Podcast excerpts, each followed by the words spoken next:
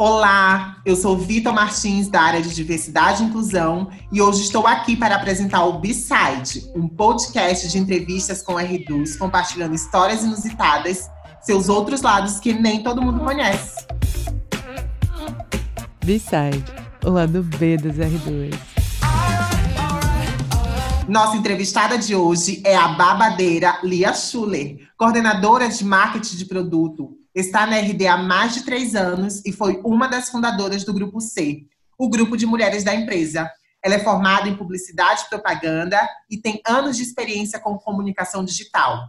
É linda, poderosa e arrasa. Seja bem-vinda, Lia. Obrigado por ter aceitado o nosso convite para essa entrevista.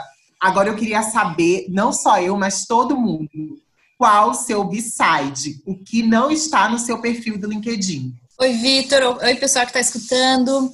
Bom, é, obrigado pelo convite para contar essa minha história inusitada, que é que eu já tive experiência de ser modelo de pé da gloriosa Gisele Bündchen. Gente, socorro! Eu acabei de olhar pro meu pé. Ai, eu tô com vergonha, desculpa. Eu vou querer saber tudo sobre essa história de onde veio o convite para modelar seu pé, especialmente né, o pé da Gisele Bündchen. Daí eu quero já que tu me conte se tu chegou também a conversar com ela, como é que foi esse processo para vocês duas? Gente, então, é, foi bem inusitado mesmo, né?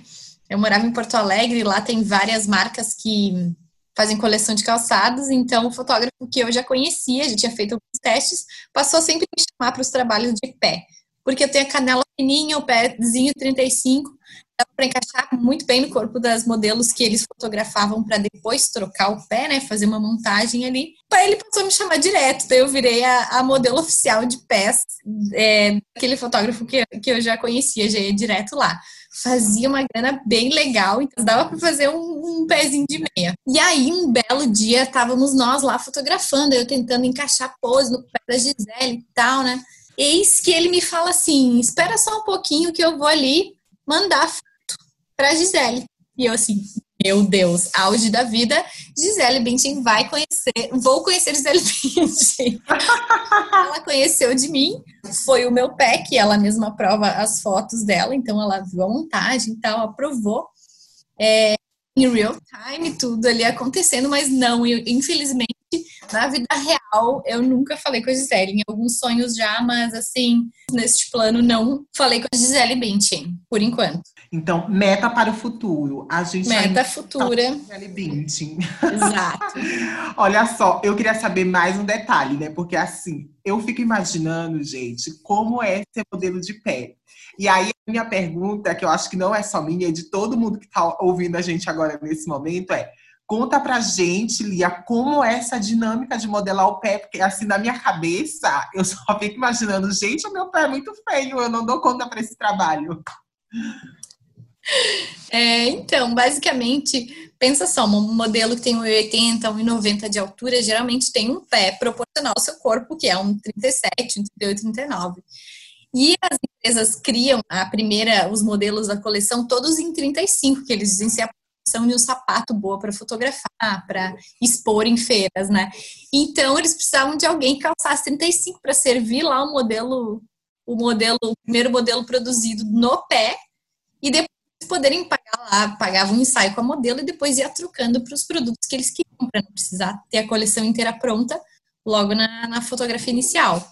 Então, a gente pegava os sapatos, chegava lá, tinha 30 sapatos para fotografar, tava lá de unha, unha do pé, da mão não precisava, unhazinha do pé feita, canela depiladinha, e eu tinha que fazer, então eu me vestia da cintura para baixo com as roupas é, que elas usavam, da cintura para cima podia estar tá toda esculhambada, e eles me davam alguns, algumas coisas que me ajudassem a eu, eu me segurar para fazer a mesma posição, porque tu olha a modelo lá, parece plena, super leve, assim, uma curva de corpo maravilhosa.